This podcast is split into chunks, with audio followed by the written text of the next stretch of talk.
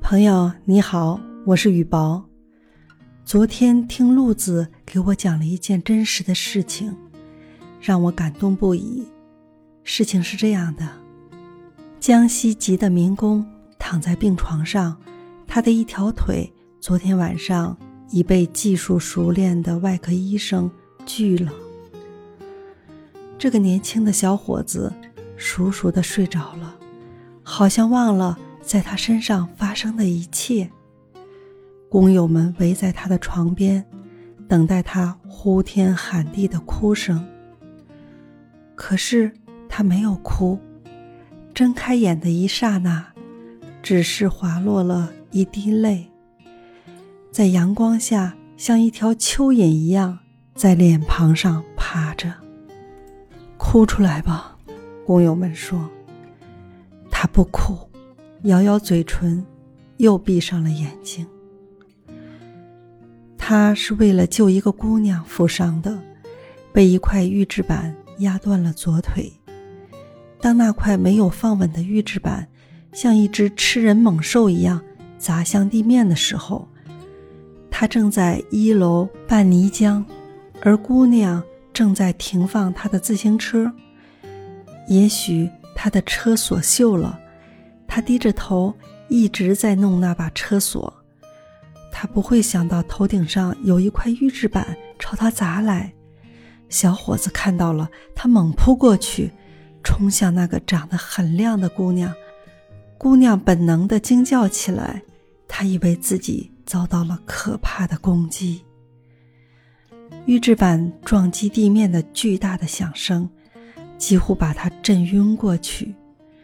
他发现小伙子用一种他不能忍受的姿势抱着他的身体，他想掰开，但他发现了血，很多的血。他绝望地呼喊起来：“血不是他的，是小伙子的。他的一条腿被压碎了，而他只是擦破了一点皮。”姑娘到医院去看他，是他的母亲。陪他去的，拎了好多营养品。那时小伙子还没有醒来，他们坐了一会儿便走了。记者来了，这是一个可以挖掘许多鲜活东西的事件，因为在城市许多居民的脑海里，民工不可能跟救死扶伤划等号，但这个民工却给出了不同的答案。记者问：“你为什么去救那个姑娘？”开始，小伙子不理睬记者，最后他说：“我喜欢她。”这样的理由让所有人大吃一惊。原来他是喜欢那个姑娘才去救的。这种喜欢本来就是没有结果的。姑娘漂亮，在事业单位工作。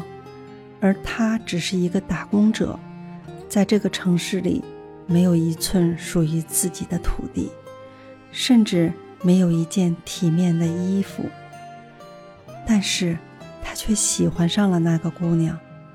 他在工作的时候，关注着姑娘的每一个动作，看着他上班下班，看着他的一颦一笑。我不知道事件的结果如何，小伙子将何去何从，姑娘又将如何面对这个为他牺牲一条腿的生命？人们在闲聊的时候，都会说起那个小伙子，说他实在太蠢了，竟然为了喜欢一个不可能得到的姑娘，失去了一条腿。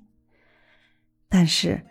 我总是不希望人们如此看清一个单纯和宽厚的生命。